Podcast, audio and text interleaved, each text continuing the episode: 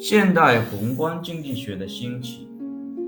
货币主义者对通货膨胀的关注，使之在二十世纪七十年代随着通货膨胀的加剧而处于显要地位。当这一切发生时，凯恩斯的政策与理论便失宠了。财政政策在政治上被证明难以实现。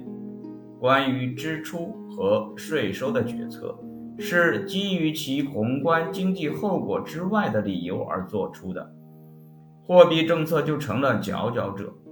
但是凯恩斯模型没有将货币政策的潜在通货膨胀效应包含进去，因而并不完全适合于对货币政策的讨论。因此，为了设计政策，出现了远离凯恩斯经济模型的运动，同时出于理论上的理由，也出现了远离凯恩斯模型的运动。当经济学家试图为这些模型发展微观基础时，他们发现，在标准的一般均衡微观经济方法的环境中，他们做不到这一点。发展微观基础的这种愿望，应当被给予一些评论。原因在于，他们对于理解下列运动来说是很重要的。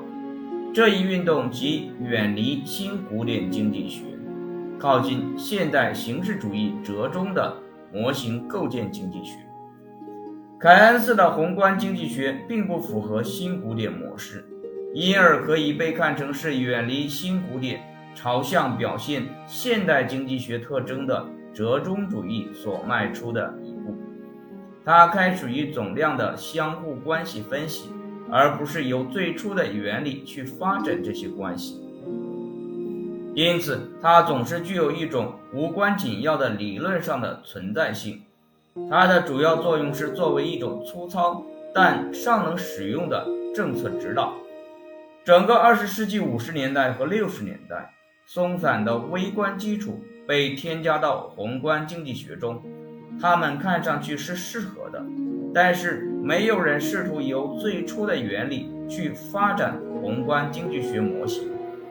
宏观经济学只不过还在那里，一种与瓦尔拉斯理论几乎没有直接联系的单独的分析，而瓦尔拉斯理论是理论微观经济学的核心。